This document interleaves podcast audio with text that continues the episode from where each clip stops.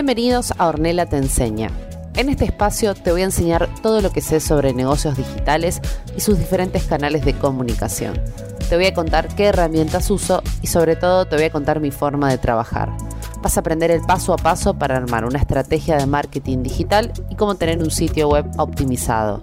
Este podcast está pensado para emprendedores y profesionales autodidactas que quieren escalar su negocio teniendo presencia en Internet. ¿Qué decís? ¿Me acompañás?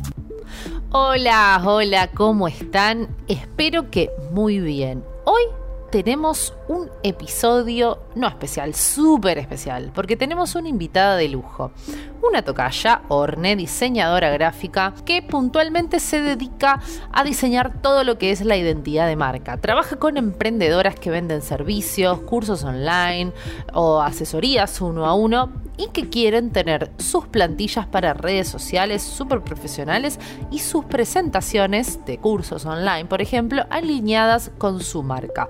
Por todo esto y mucho más, es una invitada. La recibimos con ovación. Bueno, bienvenida, Orne. Muchas gracias por estar acá y, y por hacerte este tiempo invitada en el podcast. Bueno, yo arrancaría con todo ya, porque soy ansiosa. Bueno, primero, gracias. Gracias por la presentación, por el espacio, por tu tiempo, por esta, por esta charla que amo que estemos haciendo, que siento que nos va a recontra nutrir y espero que a todas y a todos los que nos están escuchando también. Eh, así que cuando quieras, arrancamos, ¿eh? Le damos. Le damos duro. Bueno, mi pregunta va, bueno, hablamos en, tu podcast, si no escucharon, vayan a ver, a escuchar, no a ver, el episodio de, de Orne. Hablamos un poco de esto de cursos, de web, y yo quiero empezar por, quiero hacer mi web, quiero lanzar mi curso, pero no tengo una identidad visual, no tengo este, esta marca, no tengo un branding. ¿Cómo empiezo? Y primero, ¿qué es una identidad visual? Bueno, entonces, definamos primero qué es la identidad. Por un lado tenemos lo que es el branding, que es la identidad, y el primer factor que determina la identidad de una marca es igual al factor que determina la identidad de una persona, que es el nombre. Nos identifican por un nombre. Y esta pata del branding, y de la identidad, se trabaja con alguien del palo del marketing. Acá nos ayuda estratégicamente alguien de marketing. Ahora, ¿dónde entramos los diseñadores gráficos en todo esto? Entramos en la parte de la identidad visual, que es empezar a darle comunicación visual, un lenguaje visual a nuestra marca, que es una de las maneras en que nos reconozcan. Es la manera más hermosa para mí y la más enriquecedora porque muchas cosas entran por los ojos y porque probablemente la combinación de elementos, formas, tipografías y colores hagan algo mucho más enriquecedor que por ahí solamente un nombre que muchas, hay, hay muchas marcas que tienen el mismo nombre, ¿no? Eh, sí. Quizás registrado distinto, etcétera, pero sí. se, se da en la parte visual que hay algo muy enriquecedor en todo eso. Entonces, ¿qué sería la identidad visual? Justamente esto. Por ejemplo, tener un logo, tener un lenguaje gráfico que puede estar formado por elementos, por tipografías, por eh, una paleta de color. Eso es lo más básico que tiene una identidad visual y que la unión de todos esos elementos hacen y forman a esta identidad. Vamos a poner un ejemplo muy claro. Es muy reconocible el logo de Coca-Cola. ¿Estamos de acuerdo? Muy reconocible. Es muy reconocible la paleta de color de Coca-Cola. Sabemos que siempre es rojo, blanco, negro y gris. Mismo cuando vemos de que tiene una variedad de productos, por ejemplo, Coca-Cola Light es rojo, blanco y gris. Coca-Cola eh, cero es negro en vez de gris. O sea, van cambiando algunos elementos, pero el lenguaje es tan claro que entendemos rápidamente de qué marca hablamos y de qué producto hablamos dentro de la misma marca. Entonces, esta es una manera muy clara de entender el lenguaje visual y entender un poquito esta identidad que tienen que tener todas las marcas que, como les decía al principio, ya la van a tener, quieran o no hacerlo. O sea, de alguna manera se, las va a reconocer. El problema es si se las va a reconocer quizás porque eh, cambian siempre de estilo gráfico o se la va a reconocer porque mantienen un estilo gráfico. O sea, nosotros elegimos cómo queremos que nos reconozcan y cómo queremos que nos interpreten nuestros potenciales clientes o los usuarios de nuestra marca. Con respecto a esto, quería darle importancia de un, de un, diseñador o diseñadora, porque justamente esto es lo que nos va a identificar y van a hacer que las personas, los usuarios entiendan que es nuestra marca.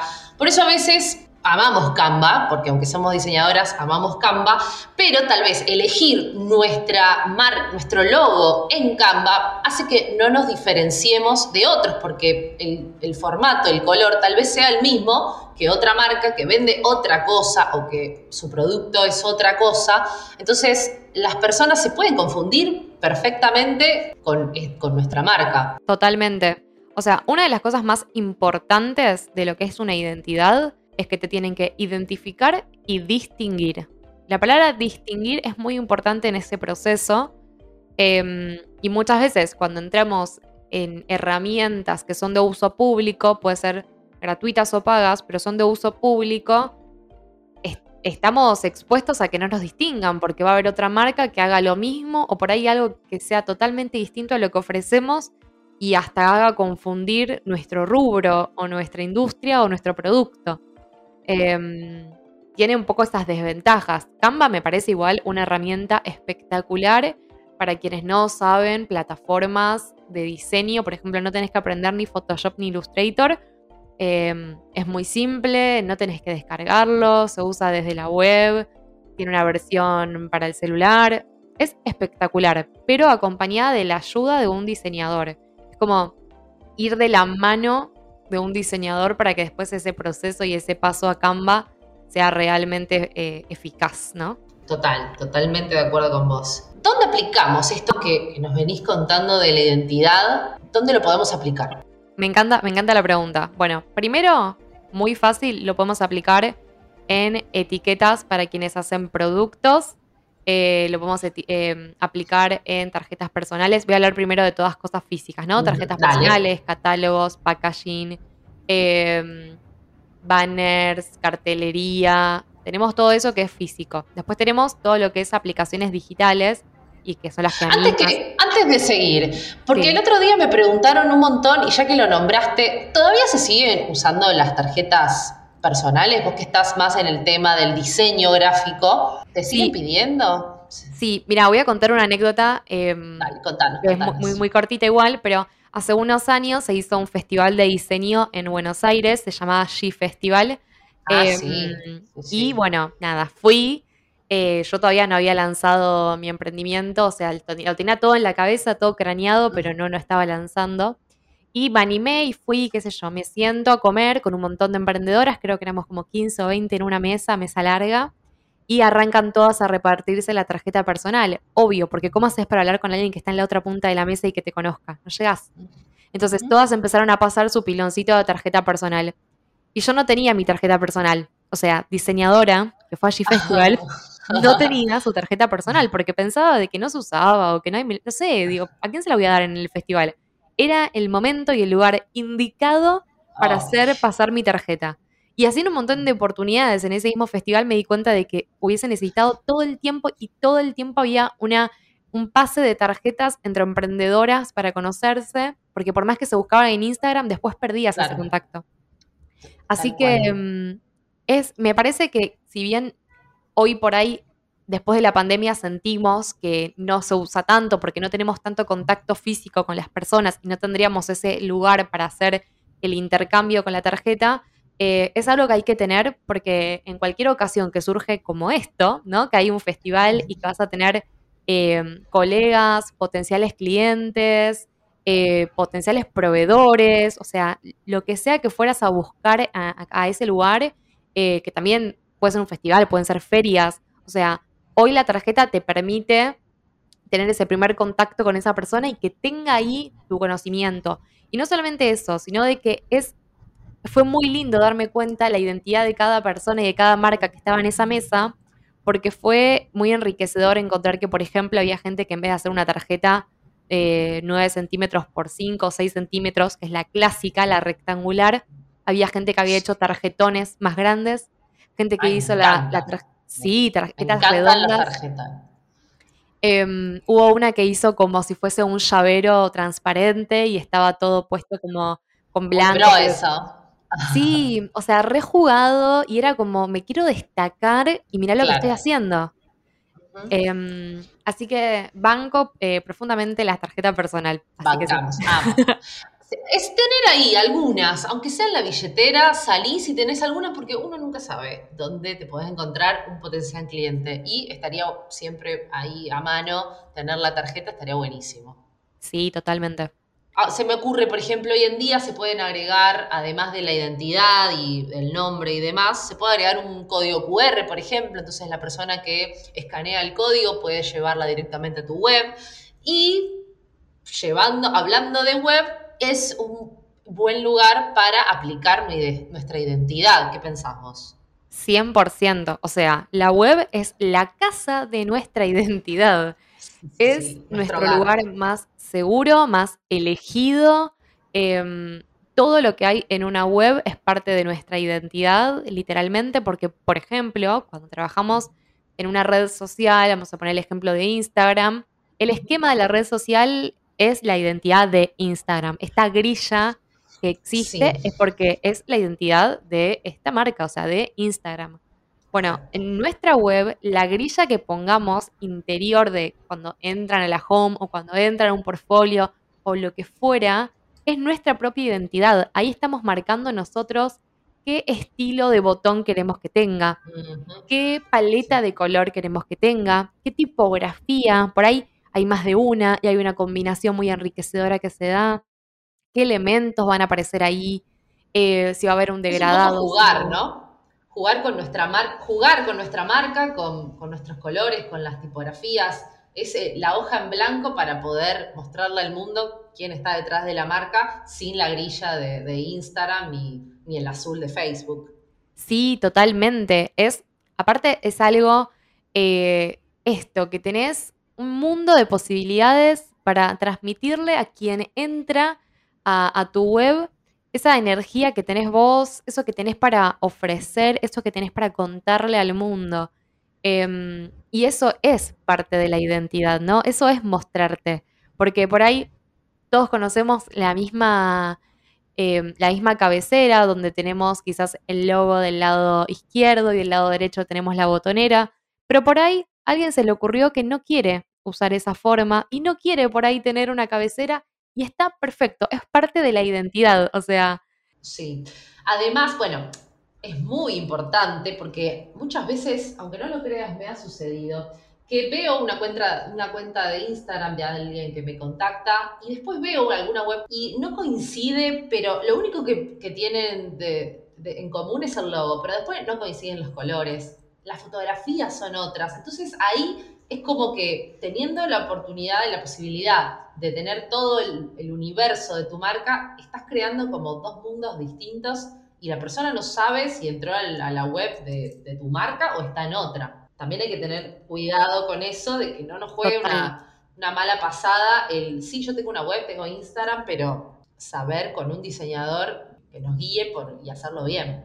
Re, re sí. Em, hay muchas cosas que son como muy importantes para mí que nos van a destacar en la web. Por ejemplo, no solamente tener el logo, que obviamente lo ponemos en la cabecera y está siempre, que tiene que ser el mismo logo que usas en todas tus comunicaciones, y esto es muy importante porque muchas veces se hace un rebranding y queda en la página web quizás el logo viejo y no se actualiza, no puede pasar eso, eso tiene que estar igual que tu identidad actual con la que vendes. Em, y después algo que por ahí uno no tiene muy en cuenta, pero que es el, no sé si dice Fabicon o Fabicon, eh, o Fabicon. Ah, vos le decís con Fabicon. Ah, no sé ahora, me entro dudas. Yo le digo Fabicon, no sé cómo se pronuncia, pero digámosle Fabi. Fabi es, es ese icono chiquito que vemos en la pestaña, ¿sí? Cuando tenemos, por ejemplo, abrimos una web y vemos varias pestañas juntas y al lado del nombre de la página, en miniatura aparece un loguito o un icono muy chico. Y eso es algo que nos destaca muchísimo. Imagínense, estamos entre todas las pestañas y que se ve ahí nuestro loguito. Es hermoso. Em, da felicidad verlo y es algo que a veces no se cambia, no se modifica. Y posta que es como que ya parece una web que quedó sin terminar. Así que eso es un dato de identidad muy importante. Total. Ah, quiero aclarar algo. Qué importante es haber hecho el paso del, logo, o hizo logo, lo que uno haya eh, decidido. Qué importante porque fíjense, cuando a veces dicen, bueno, yo quiero este logo, pero que tenga una línea muy finita y que diga mi nombre en cursiva, pero a la vez quiero un dibujito de un zapato, también en líneas muy finitas. Imagínense eso trasladado a un Fabicon o a un Fabi. Es, es imposible y, la, y no nos va a servir y la gente va a ver eso y va a ver todo un botón negro. Entonces, qué importante es trabajar esto que habíamos hablado al comienzo del logo con un diseñador para que te diga, mira, esto, esto que me estás esto que querés no es posible porque el día de mañana, cuando vos quieras poner tu logo, por ejemplo, en, en la portada de Instagram o en el icono de Instagram o quieras poner el Fabi, no va a ser posible porque no se va a distinguir y no se va a ver. Entonces, eh, la persona tal vez en ese momento que recién arranca no lo ve, pero llega. A lo mejor al otro año ya realiza su web y llegó el momento de poner el Fabicon y dice, ay, no se ve nada, no me funciona este logo. Y tener que cambiar todo es un dolor de cabeza. Entonces, empezarlo, no, totalmente. empezarlo bien con todo esto que dijiste al comienzo es súper importante para este punto de, diseñar el Fabicon. 100%, o sea, el logo, en mi caso, por ejemplo, yo cuando trabajo la identidad visual, eh, el logo, que lo llamamos logo porque dependiendo de la marca es por ahí cómo está creado, ¿sí? qué tipo de logo se elige para cada marca, pero yo la entrego por lo menos en tres versiones, ¿sí? Una paisada, o sea, en horizontal, que se pueda leer el nombre completo, una versión que lo llamo más como símbolo, que es como ese icono que tranquilamente se puede usar de Fabicon, y por ahí una opción que sería el símbolo, pero con algún agregado o algo, una bajada o el nombre quizás que se integra, etcétera. O sea, tres maneras de encontrar el logo. Eso nos permite que se adapte a diferentes plataformas, porque por supuesto que tenemos que tener nuestro nombre completo en el logo y también tenemos que tener una versión más reducida para, por ejemplo, usarla de Fabicon. Y no es una cosa o la otra, es parte de la misma identidad. Tal cual. Eh, se arma como un ecosistema visual, por así llamarlo, que es súper enriquecedor empezar a ver cómo se va desarmando todo ese sistema eh, y lo vamos encontrando. En una web se ve perfecto un universo de una marca o un lenguaje visual, se ve súper claro porque vemos todos los detalles. En una web tenemos un banner principal en el que probablemente haya una foto de la marca que sea esa primera imagen que queremos que se reconozca. Y normalmente esas imágenes tienen que tener los colores de la marca. O sea, hay un primer impacto visual que a mí me tiene que hablar de lo que me estás queriendo transmitir y contar con la marca. Y los colores son ese gran ayudador, es, em, es, esa herramienta que nos ayuda a instalar en, en, los ojos de quien está viendo nuestro proyecto y entender esa, esa emoción que nosotros queremos transmitir. Los colores impactan muchísimo eh, por eso se hace un trabajo de color muy arduo con cada marca y por eso es recomendable trabajarlo con un diseñador, porque hay un estudio para entender qué colores combinan, cómo, eh, cuando se combina tal color con tal color, qué emoción o qué, em, o qué genera. Entonces, por ahí no tiene que ver con si me gusta o no me gusta, tiene que ver con una decisión muy, em, muy profesional y muy de querer transmitir o de querer comunicar principalmente estratégicamente algo. Así que una web tiene como todos los condimentos. Sí, qué importante, nada que ver esto que voy a decir, pero me vino a la memoria un análisis de un diseño de packaging que vi el otro día en un video. Qué importante que son los colores. Era una marca de leche que tenía la marca, el logo y después todo el contorno del envase estaba como una especie de marrón. Y la gente que lo veía y le preguntaba qué opinabas del envase, decía, yo no tomo, no, no quiero comprarlo porque me parece que la leche está sucia, porque tiene, tenía todo un efecto del blanco con marrón. Y en realidad no, era un efecto de la caja que quisieron hacer, como un efecto gaspeado, vintage, pero con marrón. Entonces, qué importante, por ejemplo, para algo alimenticio, el tema del marrón, el tema de los colores tal vez oscuros, que da esa sensación de sucio o de un verde a lo mejor que pueda dar una sensación de podrido, de, se de moho, qué importante es para la comunicación de este producto, que puede resultar un total fail. Total, totalmente.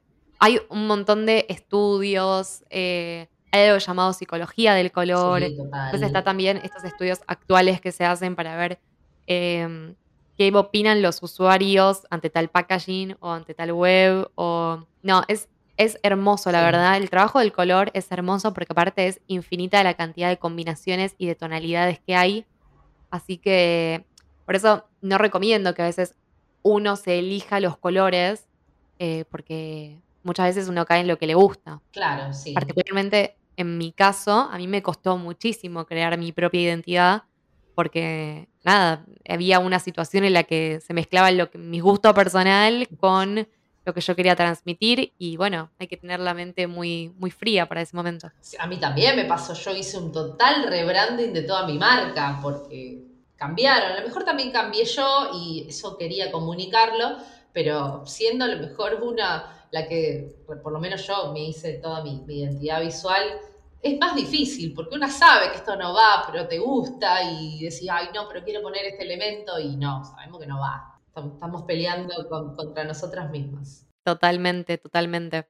Y después, volviendo un poco a lo que, lo que tiene una web de diseño, hay algo muy importante que es un ecosistema de identidad en todas las plataformas que usemos. Entonces, tener algo en la web, por ejemplo, un infoproducto que la persona descarga y cuando recibe ese PDF o cuando recibe un curso o cuando recibe un video eh, de un webinar gratuito, cualquier cosa, no importa si es paga o es gratuita, tiene que tener también la identidad de la marca, porque imagínense, es como que de repente venimos perfecto, me inscribí a través de una landing page, me inscribí a un webinar gratuito, perfecto.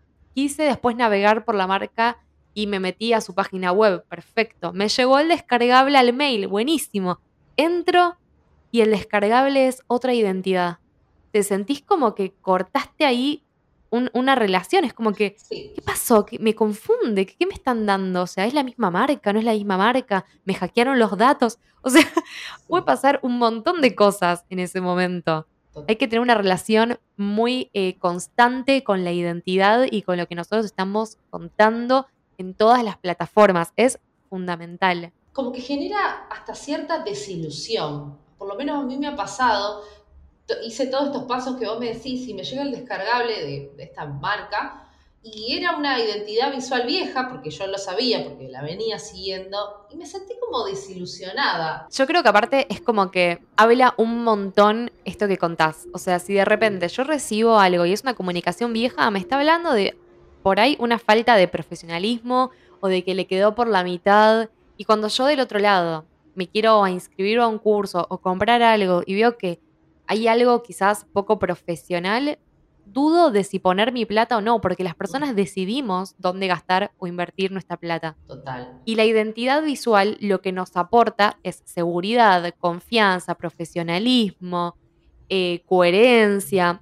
Entonces, de repente, el usuario del otro lado dice, no, pará, no me está transmitiendo ni profesionalismo ni seguridad, porque ni con su propia marca tiene prolija todas las comunicaciones, ni, su- ni con su propia marca mantiene la coherencia. Entonces, yo no sé si lo que le voy a comprar va a ser coherente o no, o va a ser prolijo o no. Mirá si ni siquiera le voy a poder entender lo que me está vendiendo. Totalmente. O sea, sí. habla muchísimo Sí. y no nos damos cuenta y pensamos que es un detalle.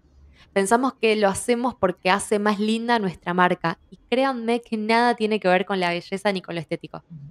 El diseño de la identidad visual es 100% comunicación y lo que comunica son los valores de tu marca y el profesionalismo de tu marca. Y lo que comunica es, si vos con tu marca estuviste años y años preparándote para vender algo, para contar algo, para compartir algo, no se te puede caer todo ese mensaje cuando alguien ve una comunicación visual, porque la comunicación visual te tiene que ayudar y potenciar a ese mensaje, no puede ser al revés. Si pasa al revés, es porque estamos haciendo algo muy improvisado y tenemos que tomar acción sobre eso, porque nos tiene que beneficiar, no nos puede nunca perjudicar. Wow, excelente. Que me quedé pensando, ¿sabes en qué me quedé pensando? Yo, por ejemplo, armo una web o veo una web y ¿Qué pensás sobre la, el banco de imágenes, por ejemplo? O nuestro amado FreePic y todos esos que Mm. tal vez es, es difícil que encuentres una web eh, o, un- o una cuenta en Instagram que esté usando la misma foto, pero sí sabemos que, como vos decís, lo estamos tomando de un, de un banco que, que todos tienen acceso, ya sea gratuito o pago. ¿Qué pensás sobre la cuando uno arma, por ejemplo, tanto su cuenta en Instagram o su identidad visual incorporando estas imágenes o dibujos o ilustraciones de un banco de imágenes? Lo primero es que también la selección fotográfica es parte de la identidad de la marca y que podemos eh, entender que hay distintas estéticas fotográficas. ¿sí? Y entonces cuando las empezamos a mezclar, voy a decir, por ejemplo, si tenemos una foto súper cargada y tenemos una foto súper minimalista y tenemos una foto con un filtro de color y tenemos una foto que es un collage y tenemos una foto, o sea, es un montón de información y muy distinta. Cachivache, Y habla muchos lenguajes. Diríamos. Claro, es como que no se termina de entender qué lenguaje Claro. predomina o cuál es la intención de la imagen. Entonces, yo por ahí no estoy en desacuerdo con usar eh, imágenes de banco de banco gratuito o pago, pero que sean públicas. No, no estoy en desacuerdo con eso. Sí creo que hay que seguir una coherencia. Sí creo que por ahí se puede aprovechar e intervenir las imágenes para que tengan parte de tu identidad y que se vea algo un poco más copado o renovado. Y también creo que muchas veces uno puede hacerse alguna campaña de fotos, puede ser muy básica, sí, pero aprovechando, por ejemplo, si son marcas personales y ustedes son la cara de, de- de ese Claro. producto o servicio que están vendiendo, es re contra importante que aparezcan ustedes con los colores de la marca, que estén en un espacio que transmita los valores de la marca. Sí, si de repente estamos hablando, por ejemplo, no sé, de alguien que está recontra reconectado con el medio ambiente, bueno, no podemos hacer unas fotos eh, en un shopping, no. Claro. Vamos a la naturaleza, yo quiero ver pasto. Tal cual. Em, que sea, como vos entonces, decís, diseño también- coherente, como vos decís en tu podcast. Pero es cierto. es que sí, sí, sí, es como que hay toda una unidad y a veces decimos, es re obvio esto, sí, pero la persona del otro lado ve tu comunicación un microsegundo y para esa persona no es obvio. Es como que me- a mí me pasa de repente que estoy ahora armando mi web o cuando armo los posteos para el Instagram o lo que sea. El color que predomina en mi marca es el amarillo. Sí. Y yo digo, ay, es re obvio que es el amarillo, no hace falta ponerlo en todos lados. Y por ahí del otro lado, la persona que lo ve, no ve todas mis comunicaciones Claro. juntas. Entonces, no le es obvio que es el amarillo, que el Claro. amarillo me va a reconocer. Em, entonces, tengo que seguir haciendo hincapié en eso. Sí, Así que en las imágenes pasa lo mismo. Tal cual. Y te pregunto, ¿qué son estas cositas? Por ejemplo, sigamos en lo que es una web. Esta, el diseño o imágenes, ¿qué es lo que vos mirás para diferenciar una web de otra? Por ejemplo, en los botones, en las palabras que usa, porque el copy, como vemos, por ejemplo, en un posteo en Instagram, también es muy importante en una web. ¿Vos te fijas en eso? ¿Qué pensás que, que diferencia una, una página web o un sitio web de otro? Em, para mí, lo- la primera impresión, así como cuando uno conoce a alguien y la primera impresión habla de todo el recorrido que va a venir después, eh, el primer acercamiento que normalmente es a través de la home tiene que recibirme y darme a mí todo el conocimiento básico que necesito de esa marca. Y principalmente se da con tener el logo no pixelado. Por favor, mínimo. Sí. Em, con tener varios de los colores de la marca, por ahí si la marca tiene una paleta muy extensa no es necesaria, pero tener varios de los colores de la marca, eh, que las fotografías estén en alta calidad y que sean copadas, Sí, que mm, los botones, los botones, el tema de los botones pasa algo, porque a veces uno se, se pasa de creativo y se pierde la idea del botón, entonces tiene que ser funcional, la web nunca tiene que dejar de ser funcional, total. pero se le puede dar una estética, entonces eh, el tema del botón es algo recontra importante. Después, uno puede incorporar estos elementos que hablábamos antes, que son como misceláneas, que pueden ser, voy a- como no las estamos viendo, las voy a ex- explicar un poquito, pero de repente, si tenemos una flechita, una nubecita, eh, un fondo, si tenemos un degradado, si tenemos, no sé, un estilo de corazón puntual, eh, un arco, el arco iris, no sé, estos elementos, no sé si ustedes se lo están imaginando mientras lo escuchan, pero que hablan mucho de, de la identidad, que es obvio que lo vemos en posteos, bueno, eso lo podemos incluir también en la web y le da, le da identidad propia y le da criterio a lo que estamos viendo como una unidad, ¿no? Si lo vemos en Instagram, veámoslo también en la web. Así que para mí eso es re importante. Em, después lo que hablábamos también de cuando descargábamos algo de la web que mantenga la identidad, pero principalmente para mí la home es, eh, es el lugar donde se tiene que vibrar esos, esos valores. Bueno, entonces, tenemos, tengo mi web y ahora quiero lanzar mi curso. Y ¿sabes qué me pasó? Que me estuvieron preguntando si yo trabajaba esto de, los slides, porque es muy importante, aunque no parezca, y esto seguramente si me está escuchando, Gise, esto es para vos, que, que me contabas que que se te complicaba un poco o que te trababa este tema de los slides. Los slides serían como estas imágenes que nos ayudan, por ejemplo, a la hora de dar un curso, que son un apoyo visual al momento de, de expresarnos oralmente y de dar la clase, pero ¿qué es lo que vos pensás que no puede faltar en un slide?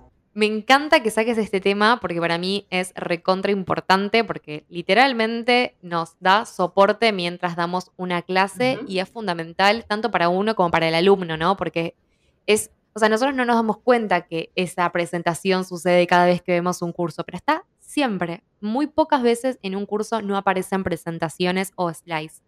Entonces, ¿Qué es lo importante que tenemos que tener en cuenta? Primero es que siempre tiene que tener nuestra identidad de marca. Recordemos el kit básico que hablábamos al principio. Logo, tipografías, paleta de color, elementos gráficos. ¿sí? Eso tiene que estar siempre. Ahora, no está todo junto en la misma página. Entonces, para mí lo más importante es tener como varias páginas plantilla, por así decirlo, que es lo que hace que después uno pueda tener continuidad. Y para el momento que uno crea su propio curso online, le tiene que ser fácil el momento en que bajas la información y la tenés que poner en una, en una presentación que te ayude, porque literalmente la presentación esa te tiene que ayudar a vos, no te puede quitar más tiempo. Y pasa mucho, ¿no? Que uno como que está años y años procrastinando sacar su curso porque no puede ponerse a diseñar esa presentación y es eterno el momento o pone un choclo de texto y no entiende. Eso te iba a preguntar. ¿Choclo de texto sí o choclo de texto no? En general, y digo en general porque conozco marcas que les resultan muy bien, pero en general choclo de texto no. O sea. Ok, palabras claves, ¿no? Palabras claves o por ahí eh, puede ser un texto un poquito más largo, pero que esté separado en párrafos, que se pueda leer y separar que haya algún elemento que se destaque o un subrayado o que se vaya subrayando algo mientras hablamos. O sea, que haya animaciones en el medio también aportan y ayudan a que eso, a que eso sea de soporte literalmente, ¿no? Tengo una pregunta con respecto a esto. A ver. Memes. ¿Memes sí o no? ¿Por qué te pregunto esto? Porque me pasaba, hablando también con, una amiga, que ella en su comunicación, por ejemplo, ni en las redes, ni en la web que ella tiene, en ningún momento utiliza memes. Entonces ella me decía, pero yo quiero usar memes porque me parece que son graciosos. Entonces yo le pregunté, ¿pero vos los usás normalmente? ¿La gente te conoce por usar memes? ¿Los, los aplicás normalmente? ¿Te identifican? Y te lo pregunto a vos para ¿Es suma, no suma? ¿Tiene que ver con mi marca o no? ¿Qué pensás de los memes? Está buena la pregunta. Está buena. Yo lo que creo es que no solamente tiene que ver con si uno usa o no usa en sus comunicaciones habitualmente, sino el tono de la comunicación. Si nosotros solemos hablar con un tono más amigable o humorístico, aunque no necesariamente compartamos memes o stickers, eh, puede sumar en la presentación porque es parte de nuestro tono. Tiene que ver también con cómo hablamos.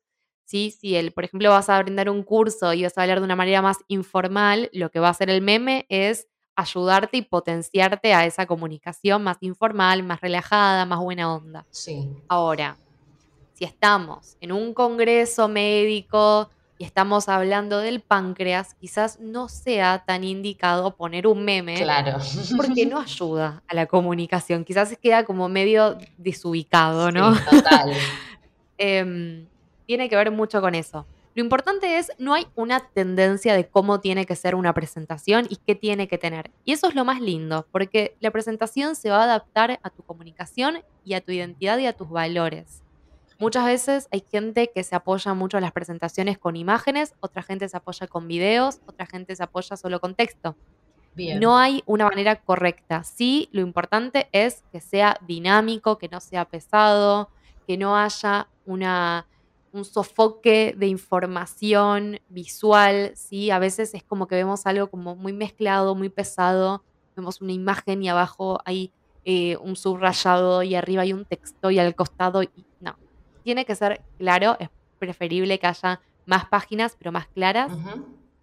Em, y también esto que te decía al principio, poder tener como estandarizadas ciertas plantillas que vos sepas que, por ejemplo, sabes que en tu curso vas a hacer siempre el comienzo de una sección, vas a hacer siempre un cuadro comparativo entre tres cosas. Total. Por ahí estás hablando como de tres fases y vas a hablar de fase 1, fase 2, fase 3.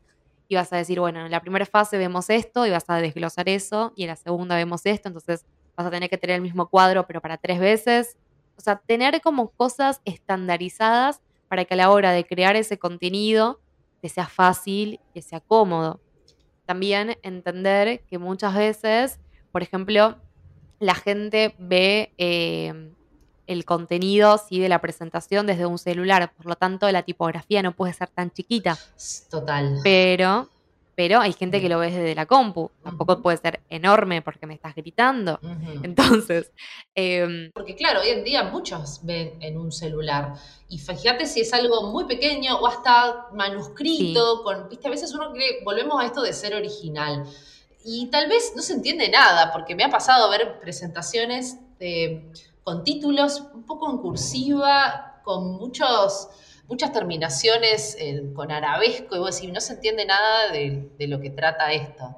Totalmente. O sea, la presentación no puede ni eh, sacarle el lugar a la comunicación, ni sacarle el lugar a la información que nosotros estamos compartiendo. El protagonista no es el diseño eh, y lo hizo una diseñadora. El protagonista es la información que estás compartiendo. Lo que hace la presentación es de apoyo y ayudarte a vos a que esa información se entienda que es tuya, que pertenece a tu marca, que es original y propia de tu, de tu marca, así como una propiedad sí. intelectual, podríamos decirlo, o sea, es propia tuya. em, y no puede destacarse por encima de. Ahora, si sos un artista, bueno, Ok. charlémoslo. Por ahí sí. Si sos una diseñadora, charlémoslo. Por ahí sí, porque por ahí para vos estás mostrando una presentación que en verdad querés que se vea, se venda y se vea tu, creatividad, etc. Pero en el común denominador, uno está compartiendo su conocimiento y el diseño no puede tapar eso.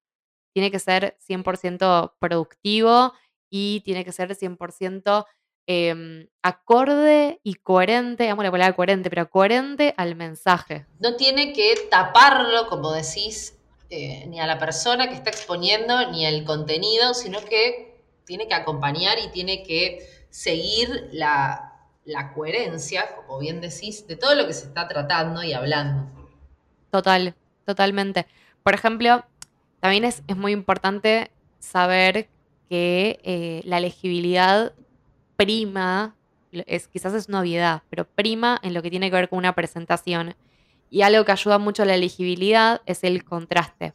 Por lo tanto, en una presentación tiene que haber buen contraste entre el texto y el fondo. Buen contraste, buen, buen contraste. No puede pasar que no se lea algo.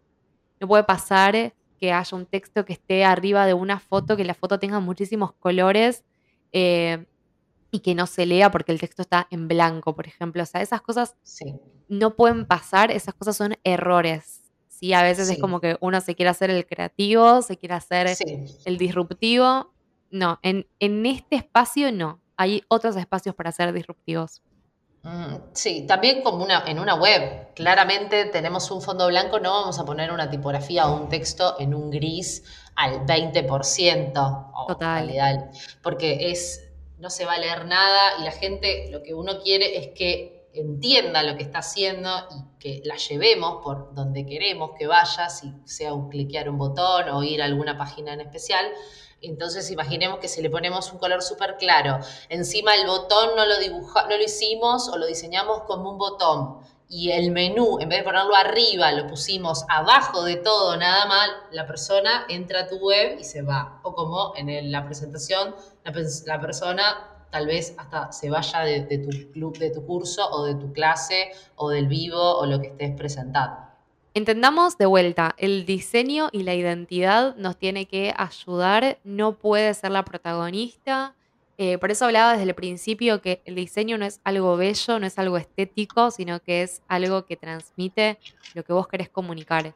Y no puede pasarte que pierdas a, a un cliente o un potencial cliente porque no sepa dónde está tu menú o no sepa o no pueda leer algo. Em, o sea, hay maneras de armar las cosas para que sean originales, pero siempre se tiene que primar la legibilidad, la funcionalidad, eh, el normal uso de las cosas.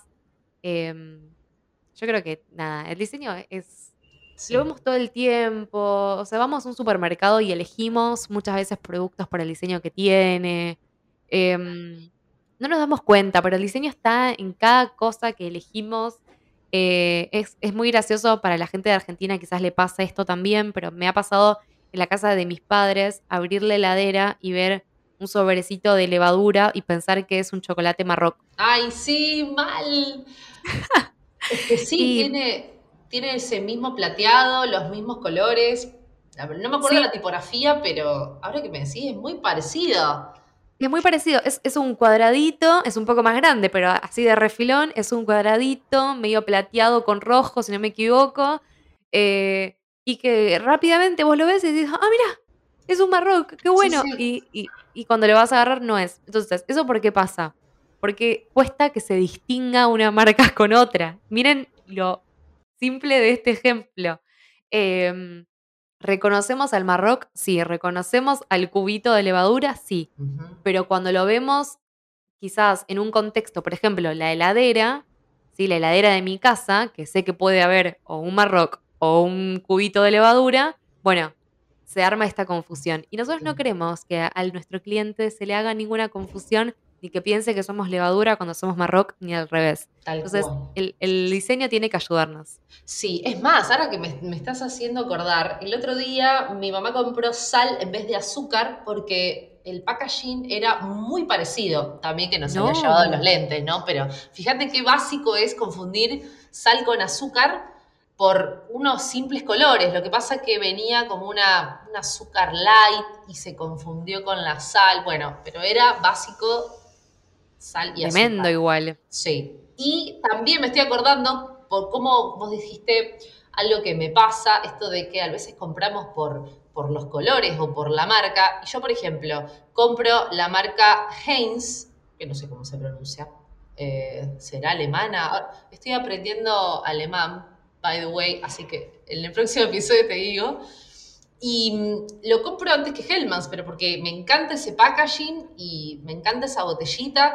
Y tal vez para mí es igual el producto. Seguramente uno es superior a otro, pero yo que no soy una gran consumidora de ketchup, para mí es el mismo. Y, mm, pero me encanta el packaging y creo que todos compramos algo, un producto. Re. Mirá que, mira qué interesante lo que acabaste de decir, porque la marca Heinz em, tiene un ticket más elevado que, por ejemplo, una Hellmann's, sí, Y nos damos cuenta de eso no solamente por el precio, sino porque el packaging es como si fuese algo más destacado, como que es algo más selectivo. más sofisticado. Eh, es un packaging más duro. Claro. O sea, y date cuenta de que con nosotros podemos como darle un precio a los productos o a los servicios simplemente viendo el diseño que tiene. Es como que en la cabeza le ponemos un precio y eso es una gran herramienta, por ejemplo, para las marcas que tienen un ticket alto. Y está perfecto que sea así, no todos tienen que destacarse por un precio económico, pero que necesitan una identidad de marca que las acompañe y que las haga ver caras. que eleve su, su valor agregado. Totalmente, totalmente. O sea, podemos decir, no sé, bueno, una marca que sea más eh, familiar o más eh, masiva versus una marca que es un poco más selectiva. Bueno, ahí hay una diferencia, que hay una diferencia de precio también y hay una diferencia de diseño. Eh, las tipografías ahí juegan un rol re importante. Los envases cuando son productos. La tipografía de Natura me, hace doler los ojos, pero bueno. En cambio la de Heinz me encanta. Bueno, la de Hellmans no, no está mal. Ponele. Ese moño ahí un poco. Me agarró ganas de comer panchito ahora. ¿Qué hacemos? Terminamos esto y nos hacemos unos panchitos. Veganos, veganos para vegetarianos. Bueno, me encantó todo esto que dijiste y marcas emprendedoras que están del otro lado escuchando son, y acá Gise, escuchate, después te voy a decir, todo esto de los slides, la presentación, te va a súper servir. Y si no, tienen acá los servicios de mi amiga Orne. Si querés contarnos un poco más todo lo que estás haciendo, por si les interesó y quieren empezar con su identidad visual, su marca, su logo o su presentación, porque tienen una masterclass la, semana siguiente y dicen, quiero tener mi, mi presentación excelente, pueden contactarse con Orne, contanos un poco más todo esto que estás haciendo. Dale, dale, te cuento. Bueno, Em, me dedico puntualmente a lo que es el área de identidad visual. Eh, actualmente tengo tres paquetes de servicios porque me gusta tenerlo bien estandarizado para poder dar como el mejor servicio posible y la experiencia más copada. Así que el primer paquete es un kit básico de marca, esto que hablábamos hoy. El segundo paquete es, sí, el segundo paquete es el kit básico y se le suman plantillas para Instagram. Son 12 posteos que los tienen listos para publicar y que a su vez son 100% editables. Si entran a mi Instagram van a ver cómo se puede editar muy fácil desde Canva. Sí, yo lo diseño en Illustrator, que es un programa profesional de diseñadores, pero te lo armo para que directamente lo tires así como viene al mundo, lo tires a Canva y puedas literalmente cambiar, customizar, modificar absolutamente todo, así que son plantillas 100% modificables y adaptables. Y el tercer paquete. Vi el Reels, así que el que no lo vio, vaya a verlo porque lo mostrás y lo contás y me encantó. No sabía eso de Canva. Sí, es, es alto tip, que lo tenía ahí como medio guardadito, viste que a veces uno como que le da medio miedo contar esas cosas, pero era un ultra secreto que dije, lo cuento al mundo, ya está, que, sea, que sea público. me encantó. Em, bueno, y el tercer paquete tiene estos dos servicios juntos y se le suma el de las presentaciones que estábamos hablando. Así que también van a estar adaptables en formato vertical, en formato horizontal, ya tanto, tanto para los que usen eh, archivos descargables en vertical o presentaciones horizontales para, por ejemplo, un curso. Eh, son plantillas que se adaptan de la misma modalidad que las que son para redes. Así que nada, a mí me encanta y estoy súper contenta porque uno puede tener una identidad de una marca y llevarla a literalmente todas sus comunicaciones sin necesidad de ser diseñador. Tal cual. Y además me encanta, yo lo veo como diseñadora del otro lado, me encanta que lo tengas dividido en tres paquetes. Eso, para quienes nos están escuchando, freelancers, hagan también sus laburos en dividido, por ejemplo, y organizado en paquetes, porque también te va a, solucionar un poco la vida y el estrés, porque vos pensás que ya tenés eso armado, tiene su precio, tiene su metodología de trabajo, y es algo que podés tener más clientes, y eso lo veo desde el lado del, de diseñadora súper optimizado. Re, a mí me ayudó un montón eh, lo trabajé siempre así, lo recomiendo para, otros freelancers. Em, y también a mí lo que me ayudó es poder hacer como cada año, mm, eh, pulir bien cada uno de los servicios, porque al tenerlo bien estandarizado, Hoy está todo súper pulido. Hoy yo sé exacto cuánto tiempo me demora cada uno de los servicios. No tengo que estar haciendo cuentas raras. Genial. Em, y eso también le sirve para quien te contrata. Sabe lo que le va a salir, lo que va a tardar y no uno no, no tiene esos martes 13 que a veces pasa cuando contrata algún servicio que viste te dicen una cosa y después tal vez otra. Para mí eso no es nada profesional, pero bueno, lamentablemente sigue pasando, he escuchado algunas experiencias. Entonces esto no, no hay duda, porque vos sabés cuánto te lleva, cuánto sale y, se lo comunicás a tu cliente y listo, ¿no? Se cierra el trato ahí. Claro, sí, re sí. O sea, para mí la experiencia era como fundamental. Para mí tenía que, vivirse algo súper completo y súper em, claro para el cliente que está del otro lado, porque yo puedo entender los pasos que continúan, pero la persona que me contrata no. Entonces, al estar todo tan estandarizado y todo tan claro, el proceso de la experiencia es mucho más dinámica y linda y divertida para ambas partes. Así que nada, amo, amo que sea así, o sea, estoy contenta con, haber elegido esa modalidad. Y te pregunto para finalizar, ¿por qué decidiste incorporar esto de las presentaciones? ¿Qué, bichito ahí empezó a, nacer? ¿Tal vez tu propio curso? Ah. Por ahora no. Em, no, me pasan dos cosas. La primera es que soy de las personas adictas a hacer cursos online. O sea, amo profundamente los cursos online. Y empecé a notar que en el mercado cada vez había más personas que se estaban volcando a, esta industria, pero que no tenían resuelta quizás estas partes y que veía que por ahí el contenido que ofrecían era de muy alta calidad, pero cuando lo veía reflejado en las presentaciones o en la manera de un descargable, se veía de muy baja calidad. Y no me gustaba que pase ese contraste porque yo sabía el potencial que tenía esa emprendedora o, esa marca y decía, no puede ser que, yo esté viendo esto, que no tiene contraste o que está todo pixelado, que se ve mal o que no tiene logo eh, o que usa una plantilla gratuita de Canva. O sea, visualmente a mí como que me molestaba. Así que dije, bueno, si veo que esta necesidad en el mercado, entonces me voy a encargar yo. Me parece excelente. y, y sumé este paquete. Me encanta. Me encanta. Y te digo, ¿quién dice que te contrate? Porque no te digo que me trabé, pero siempre se puede mejorar con la presentación y me encanta todo tu trabajo, así que ya te digo, tenés una clienta. Me encanta esto también de, diseñadora y no importa, puedo contratar tus servicios y me encanta que así sea porque uno también no se puede especializar en todo.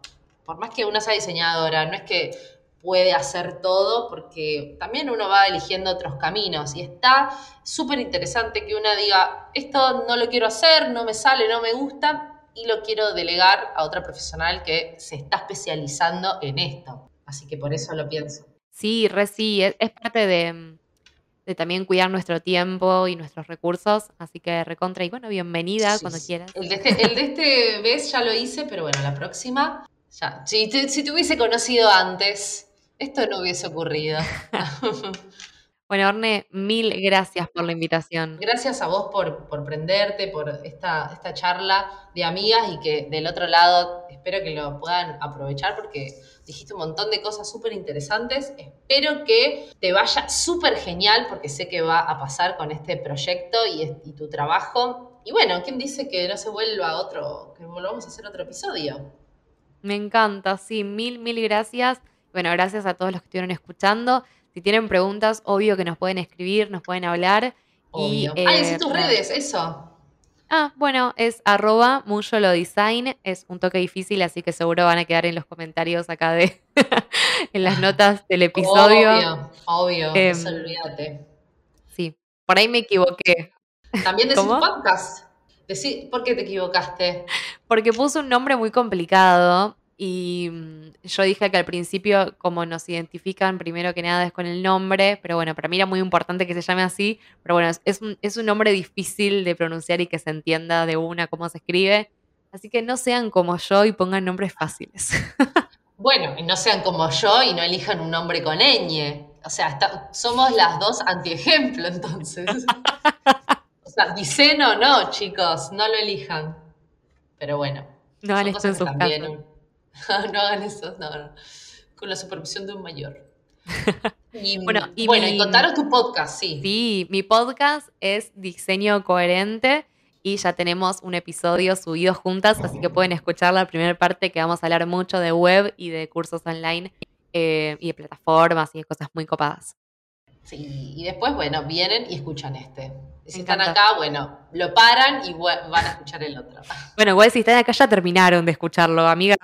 Bueno, no importa, retrocedan, vuelvan al principio, vayan a escuchar el otro y lo vuelven a escuchar. Me encanta. Bueno, muchas gracias, Orne, por estar del otro lado. A vos, un besote grande, nos vemos. Adiós, un besote. Chau, chau. Chao, chau.